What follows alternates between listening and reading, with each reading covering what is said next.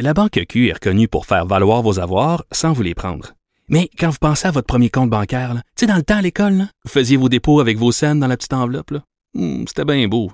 Mais avec le temps, à ce compte-là vous a coûté des milliers de dollars en frais, puis vous ne faites pas une scène d'intérêt. Avec la Banque Q, vous obtenez des intérêts élevés et aucun frais sur vos services bancaires courants. Autrement dit, ça fait pas mal plus de scènes dans votre enveloppe, ça. Banque Q. Faites valoir vos avoirs. Visitez banqueq.ca pour en savoir plus.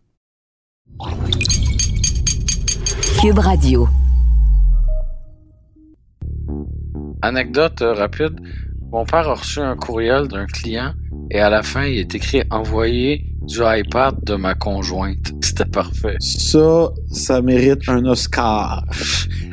Ça, ça reste dans le podcast. C'est tellement là, faut que tu fasses fouter ça. Je m'en fous comment ça fait. Faut que ça fait.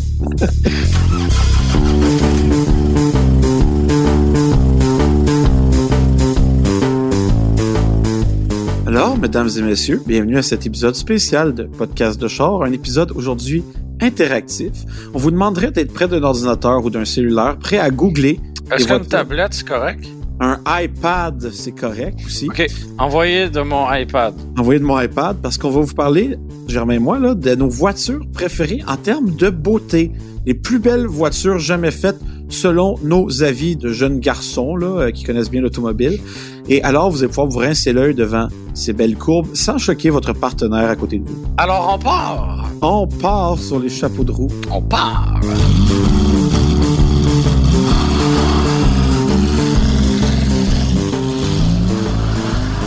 Effectivement, Marc-André, je trouve que tu as eu une, une idée euh, tout à fait géniale. Ça m'arrive, hein? Parce que de parler de, de visuel alors qu'on est séparés et qu'on est à l'audio, franchement, euh, c'est un excellent moyen d'en parler. Écoute, c'est pas très radiophonique, mais encore là, je me demande encore comment je vais faire pour avouer ce que je suis en ce moment. Fait que... On se le ça. demande tous si ça peut te rassurer. Exactement.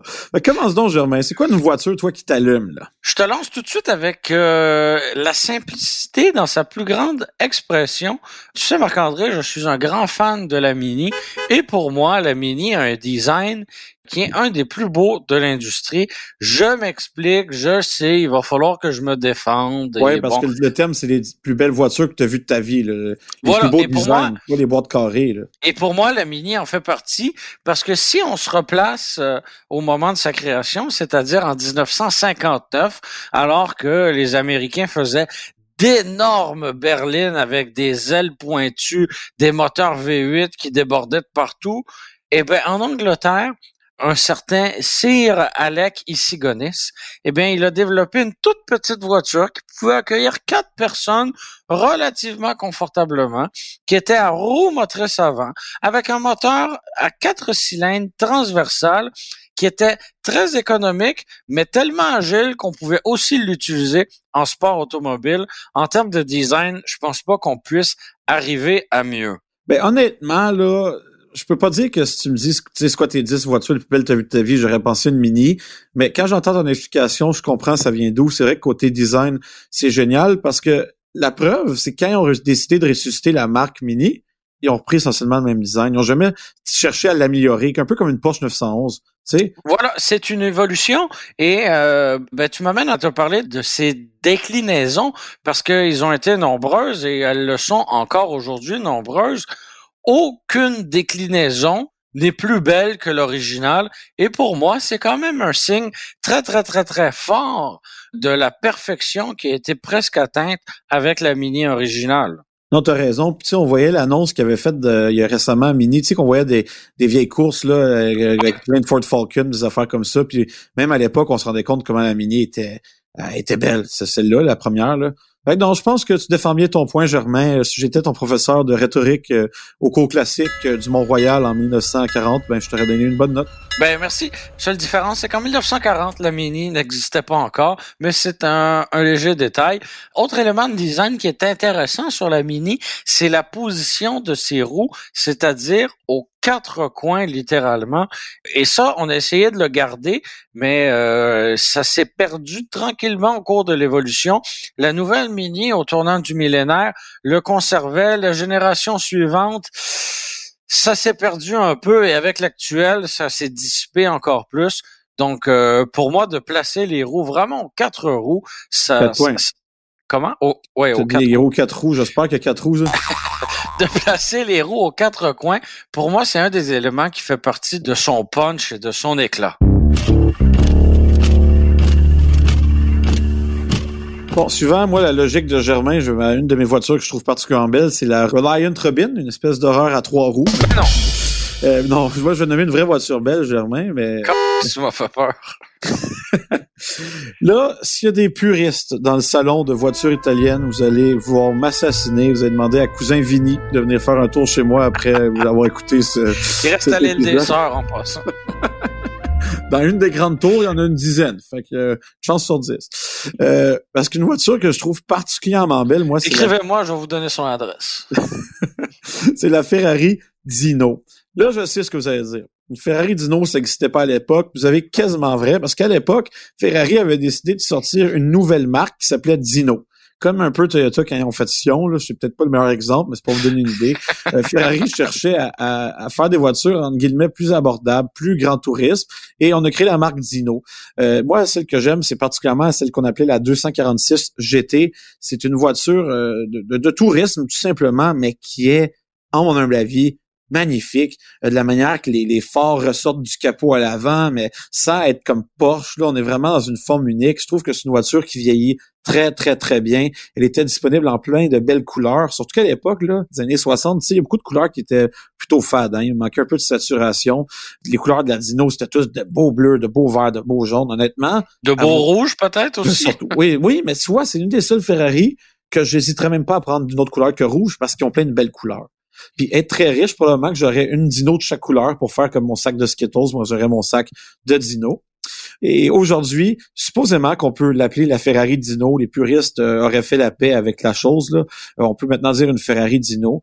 Mais bon, moi, personnellement, c'est vraiment des Ferrari qui ont existé. C'est peut-être celle qui me parle le plus parce que je la trouve originale, tu sais. Effectivement, Marc-André, une très, très, très belle voiture, la Ferrari Dino. On se rappelle en plus à l'époque que les Ferrari étaient produites en beaucoup plus petite série qu'aujourd'hui. Donc, Ah, euh, aujourd'hui, voir une 458 ou une 488, machin chouette, c'est pas nécessairement rare, surtout quand on, on se promène dans les quartiers peut-être un petit peu plus huppés. Mais à l'époque, de voir une Ferrari, c'était un exploit.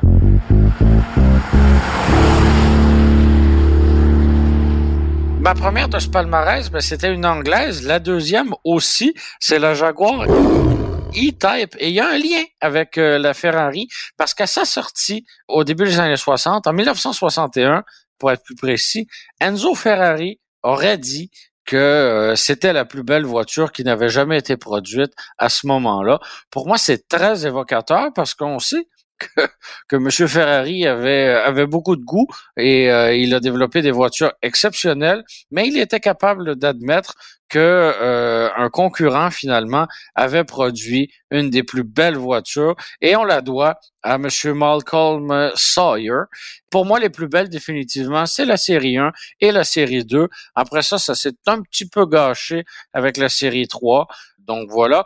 Comme jeune garçon, j'en avais un, un exemplaire à l'échelle 1 18e qui avait été produit par Burago. C'est une version cabriolet. Et franchement, je la trouve aussi belle en cabriolet qu'en coupé. C'est vraiment pas le cas de tous les modèles. Non, c'est rare. Euh, Habituellement, ces vieilles voitures, ben, ces vieilles voitures-là, ces voitures plus âgées-là, ils étaient tous belles en coupé, tu sais. C'est là qu'on les connaissait, mais c'est vrai qu'en décapotable, elle est belle. Je te le donne. Elle est tout aussi belle en décapotable. Le chrome est présent, mais ça déborde pas non plus. Ce qui est impressionnant de cette voiture-là, c'est toute l'emphase qui est mise sur le long capot qui rouvre là euh, à l'envers, euh, si on veut. Donc, euh, c'est très, très, très particulier. Puis la E-Type, ce qui est bien, c'est que c'est une voiture qui est accessible dans le sens que, tu sais, une, une, une en parfaite condition, ça va te ruiner, là. Mais on peut en trouver d'occasions qui sont pas si chères que ça. Puis quelqu'un qui habile de ses mains peut faire quelque chose de bien avec ça. Ben, habile de ses mains, surtout qui est débrouillard et électricien, parce qu'on sait que les Jaguars de cette époque-là, ben, c'était tout sauf fiable. Et euh, Et encore aujourd'hui, une- un héritage qui est poursuivi hein, par Jaguar de faire des voitures qui brisent à chaque coin de rue. Voilà, je, je ne pourrais mieux dire.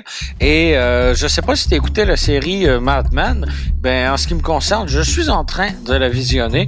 Et euh, il y a quelques belles scènes qui se déroulent euh, dans une concession Jaguar, justement au milieu des années 60 et euh, les images sont de toute beauté. Il y a d'ailleurs une excellente référence à la fiabilité légendaire de Jaguar. C'est quoi la référence? Je te laisse l'écouter. J'ai pas le temps, c'est quoi la référence? Je te laisse l'écouter. La Banque Q est reconnue pour faire valoir vos avoirs sans vous les prendre. Mais quand vous pensez à votre premier compte bancaire, tu sais, dans le temps à l'école, vous faisiez vos dépôts avec vos scènes dans la petite enveloppe. Hmm, C'était bien beau. Mais avec le temps, ce vieux compte-là vous a coûté des milliers de dollars en frais, puis vous ne faites pas une scène d'intérêt. Avec la Banque Q, vous obtenez des intérêts élevés et aucun frais sur vos services bancaires courants. Autrement dit, ça fait pas mal plus de scènes dans votre enveloppe, ça. Banque Q. Faites valoir vos avoirs.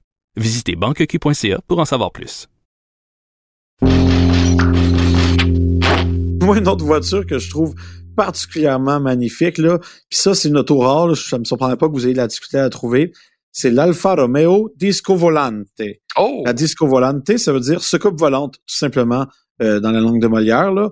Donc, vous allez me dire, de quoi une Alfa Romeo soucoupe volante? Est-ce que ça existait? Oui et non. Parce que voyez-vous, la Disco Volante, c'est en fait une voiture qui a été faite par un carrossier. C'est un carrossier, là, c'est une époque, c'était bien connu. Si on pense à Pininfarina ou à Bertone, c'était des compagnies qui spécialisaient dans le design de voitures et qui prenaient, si on veut, un châssis puis qui créaient par-dessus ça une belle carrosserie. Ben, c'est un carrossier moderne qui s'appelle Touring, en fait, qui ont pris une Alfa Romeo 8C. Ça, tu t'en rappelles, Germain, la 8C? Absolument. C'était comme une magnifique voiture déjà à la base. Là. C'était une belle voiture euh, deux portes. Là. Euh, ils ont pris la 8C puis ils l'ont embellie, à mon avis. Euh, c'est pourquoi j'aime en fait la, la, la Disco Volante. C'est vous allez la voir, là, puis je suis pas mal sûr qu'elle plaira pas à tout le monde. Mais comme on dit, la beauté est derrière les yeux de celui qui regarde. Cette voiture-là, la première fois que je l'ai vue, je la comprenais pas. Puis plus je la regarde, plus j'admire les détails ici et là, plus j'admire comme les lignes qui se poursuivent à droite et à gauche, les éléments stylistiques. Je, je l'aime de plus en plus, cette auto-là. Et c'est surprenant, elle n'est pas si dispendieuse que ça. Ah on non? Peut, non, on peut trouver une Alfa Romeo Disco Volante pour environ là, un demi-million de dollars canadiens. Là, vous allez me dire, là, c'est Une de l'argent. aubaine, une aubaine. C'est de l'argent, mais tu sais, on parle de voitures dispendieuses des fois, surtout dans ces vieilles super voitures-là. La Disco Volante est magnifique. Et honnêtement, si vous avez la chance de mettre la main là-dessus, je suis convaincu, ça vaut ce que ça vaut, là, mais je suis convaincu que d'ici 10, 15, 20 ans, ça va devenir une voiture de collection parce qu'elle est très, très belle. Oui, j'ai pas j'ai pas de difficulté à croire que ça pourrait euh, ça pourrait être un bon investissement pour celui qui voudrait euh, avoir une belle voiture et euh, peut-être profiter d'une Je vous certaine euh, une offre, mesdames et messieurs qui nous écoutez, si vous avez une Disco Volante ou vous mettez la main sur une Disco Volante, je m'engage à la serrer une fois par année gratuitement.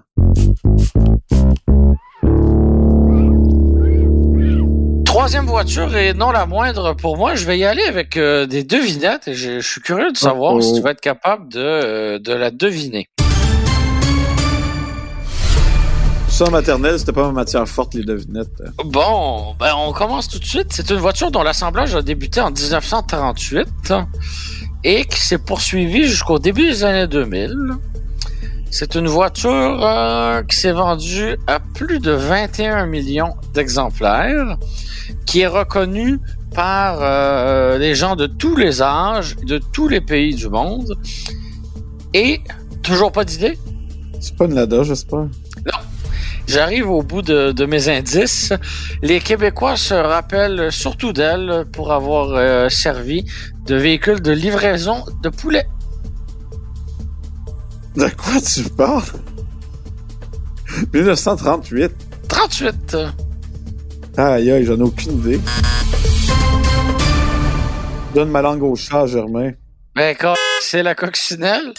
La bi... Oh mon Dieu. Ben oui, la Beetle, la voiture du peuple que Toton Adolphe avait promis aux Allemands pour savoir des votes. Voilà, donc euh, la Volkswagen Beetle, et quand il est question de design, pour moi, c'est une réussite lorsque justement quelqu'un de tous les âges, peu importe où il se trouve sur la planète, reconnaît la Beetle et ne la confond avec rien d'autre. Pour moi, c'est un signe d'une très, très grande réussite. Ah, stylistiquement parlant, c'est peut-être réussi, mais tu mettrais vraiment au même niveau que les voitures que je viens de nommer, par exemple? Ben, quand il est question de design, pour moi, j'ai aucune difficulté à identifier la Beetle comme étant une des grandes réussites euh, de l'industrie. En fait, tu as raison de dire qu'en 1938, là, tu regardes le paysage automobile d'époque, la Beetle, c'était un peu comme la Mini, là, tu sais, est venue tout bousculer, est venue changer certaines conventions, puis faut pas l'oublier, mais la Beetle est un peu à la base de la Porsche 911, hein. Les, les premières Porsche euh, qu'on que développait Ferdinand, ben, il se basait beaucoup sur les châssis de la, de la Beetle. Fait que je pense que tu as raison de dire que. C'est drôle parce que quand on regarde une Beetle d'époque, une vieille vieille Beetle, on voit beaucoup de lignes que même les Porsche 911 modernes ont. Donc, euh, si vous avez une Porsche 911, dites-vous que vous avez un peu de, de Beetle et de Germain en vous. Voilà, c'est dit. D'autres voitures, puis c'est la dernière que, de laquelle je vais parler aujourd'hui, mais quand je pourrais en parler d'un paquet de, de voitures, là, c'est l'Alpina B12. Est-ce que ça dit quelque chose, ça? C'est plutôt rare. Ben oui, il n'y a aucun, aucun doute. C'est une très, très, très belle voiture. Ça, dans le fond, une Alpina B12, pour faire l'histoire courte, là, Alpina, c'est un manufacturier euh, allemand qui modifie des BMW, OK? La compagnie existe depuis quelques années déjà. En fait, la compagnie a commencé ses activités, là, dans les années 60 on modifiait déjà à l'époque des BMW pour faire de la course, on modifiait les suspensions, on modifiait les moteurs. Aujourd'hui, ça existe encore. On, rend les voitures souvent plus confortables, plus puissantes, mais à l'époque, on faisait beaucoup de modifications de performance.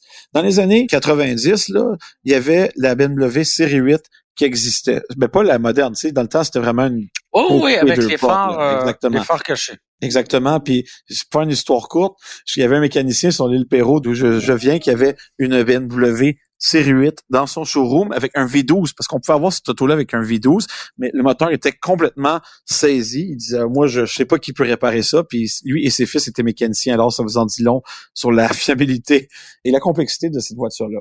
Ben imaginez-vous donc BMW. Ben c'était pas assez parce qu'Alpina a dit nous on va faire quelque chose de bien avec ça. Et c'est ainsi qu'est née la V12. Donc une V12 c'est une BMW série 8 de première génération modifiée par Alpina et je trouve les lignes de cette voiture-là complètement superbe. Euh, les, petits, les petites modifications qui ont été faites par Alpina rendent la voiture complètement euh, à un autre niveau, quant à moi, surtout si on arrive à avoir les roues Alpina d'origine. Là. Puis, c'est très exclusif, là. non seulement c'est exclusif, mais on pouvait avoir, là, parce qu'il y, a trois moteurs différents, là, mais si on prenait le V12 qu'Alpina modifiait, on avait, là, dans les années 90, 424 chevaux, 444 livres pieds de couple, et aujourd'hui, on peut en avoir une pour moins de 50 dollars. C'est vraiment une aubaine, là. Au moins 50 dollars. 50 000 dollars. Pardonnez-moi, mesdames et messieurs, vous avoir créé de fausses attentes. On me reproche souvent ça, d'ailleurs, dans la vie. Ben, oh, c'est dit. Mais voilà, donc pour 50 000 on peut trouver une Alpina B12. Je dis pas que c'est facile. Souvent, il faut aller chercher outre-mer pour en trouver. Mais il y a moyen d'en avoir pas c'est une chose, mais ensuite, être capable de l'entretenir, ah, c'était des horreurs, est une autre. La, la, série 8 de première génération, c'est pour ça qu'on en voit presque plus, parce qu'elle s'est même bien vendue au Québec. Là, C'était juste pas fiable. Toutes les options mécaniques, là, oui, les moteurs à 8 cylindres, c'était moins pire, mais quand même, c'était beaucoup d'entretien. Puis c'est des autos qui ont mal vieilli mécaniquement et électroniquement. Mais en trouver une en bonne condition, vous allez vraiment avoir une belle voiture sur la main, assez unique. Puis si c'est une Alpina B12, ben c'est un gros plus. Tu sais, Germain, on dit que la beauté est derrière les yeux de celui qui regarde, que tous les goûts sont dans la nature, que les goûts... C'est ce que les, les, les bien-pensants disent. Ben, en fait, je suis un peu d'accord avec ça. Tu sais, tu sais, moi, personnellement, je suis un gros fan de la crème glacée au chocolat chez Costco, mais ma copine, c'est plus la deux couleurs. Tu sais, ça se discute pas. C'est des préférences. Par contre, je remarque que les voitures qu'on nomme, là, c'est toutes des vieilles voitures. Pourquoi les voitures modernes, on n'arrive pas à les apprécier autant que ceux-là? Ben écoute, peut-être les apprécierons-nous plus tard lorsqu'elles auront vieilli, comme un bon vin, par exemple, et peut-être que le fait qu'on les voit tous les jours euh, les rend peut-être moins désirables, mais euh, chose est certaine, aujourd'hui, l'aérodynamisme dicte le design et ça, malheureusement, ça, euh, ça enlève certaines, euh, ça enlève un peu de créativité aux manufacturiers. Ben, c'est un beau message d'espoir que tu lances aujourd'hui parce que si vous êtes comme moi, vous avez de la misère à être apprécié en ce moment, dites-vous que vous allez être apprécié plus tard. Peut-être. Peut-être.